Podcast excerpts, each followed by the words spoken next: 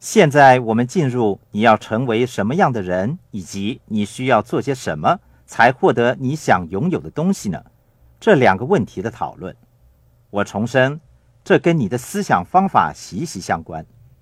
富爸爸经常说：“人生纵然酸如柠檬，你也能调出柠檬水。”我认为他说的很对呀。如果你有坚毅不拔、不畏险阻的精神，我想，任何恶劣的境况也不会轻易把你难倒。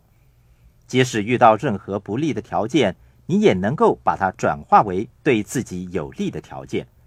这就是你改变思想方法和现实的力量。对每个人来说，这都是非常重要的。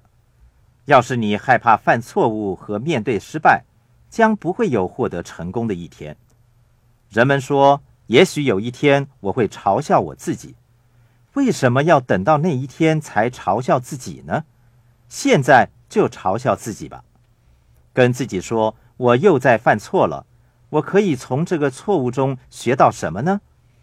要是你为自己的犯错而大发脾气或情感失控，要求律师为你提出诉讼，或尽是做一些愚蠢的事情，那么你什么东西也不会学到。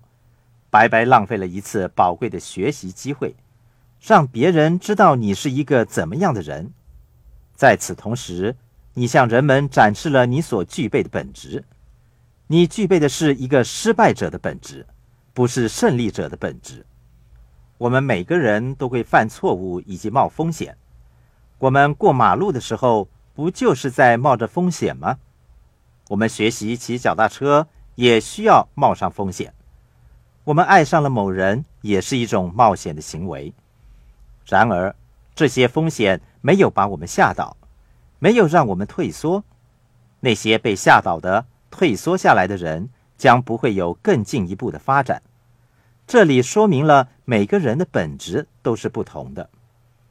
富爸爸曾经说过：“在你不需要钱的时候才借钱，你需要钱的时候就千万不要借钱。”我建议你循着这种方法来思考，那么你的思想方法也会慢慢的改变过来。当你的思想方法改变之后，你便会进入另外一个现实。当富爸爸跟我说：“要是你不工作，你将会变得更富有。”如果我以穷爸爸的观点或现实来跟富爸爸争论的话，那么我什么知识也不会学得到。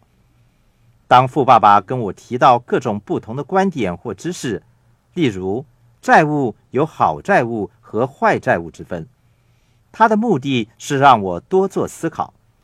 正如亨利·福特所说：“思考是世上最艰苦的工作，所以很少有人愿意从事于思考的工作。”在现实世界里，大多数人往往习惯了上学。和背答案这种学习模式来替代了真正的思考。富爸爸说，富人和中产阶级之间最大差别是，富人会先购买资产，让资产为他们购买负债或奢侈品。至于中产阶级，为了看上去好像很富有的样子，他们往往购买大量的负债，例如漂亮的房子和豪华的汽车。这里又回到成为。做拥有这个问题，你要成为一个什么样的人呢？你有耐心等待迟来的回报吗？这是另外一种情感的表现。你愿意把回报延迟，以获得更丰厚的资产吗？还是选择获得及时的回报呢？如果你说我打算购买一辆全新的宝马汽车，我需要获得及时的回报，要是这样的话，你是不会获得成功的。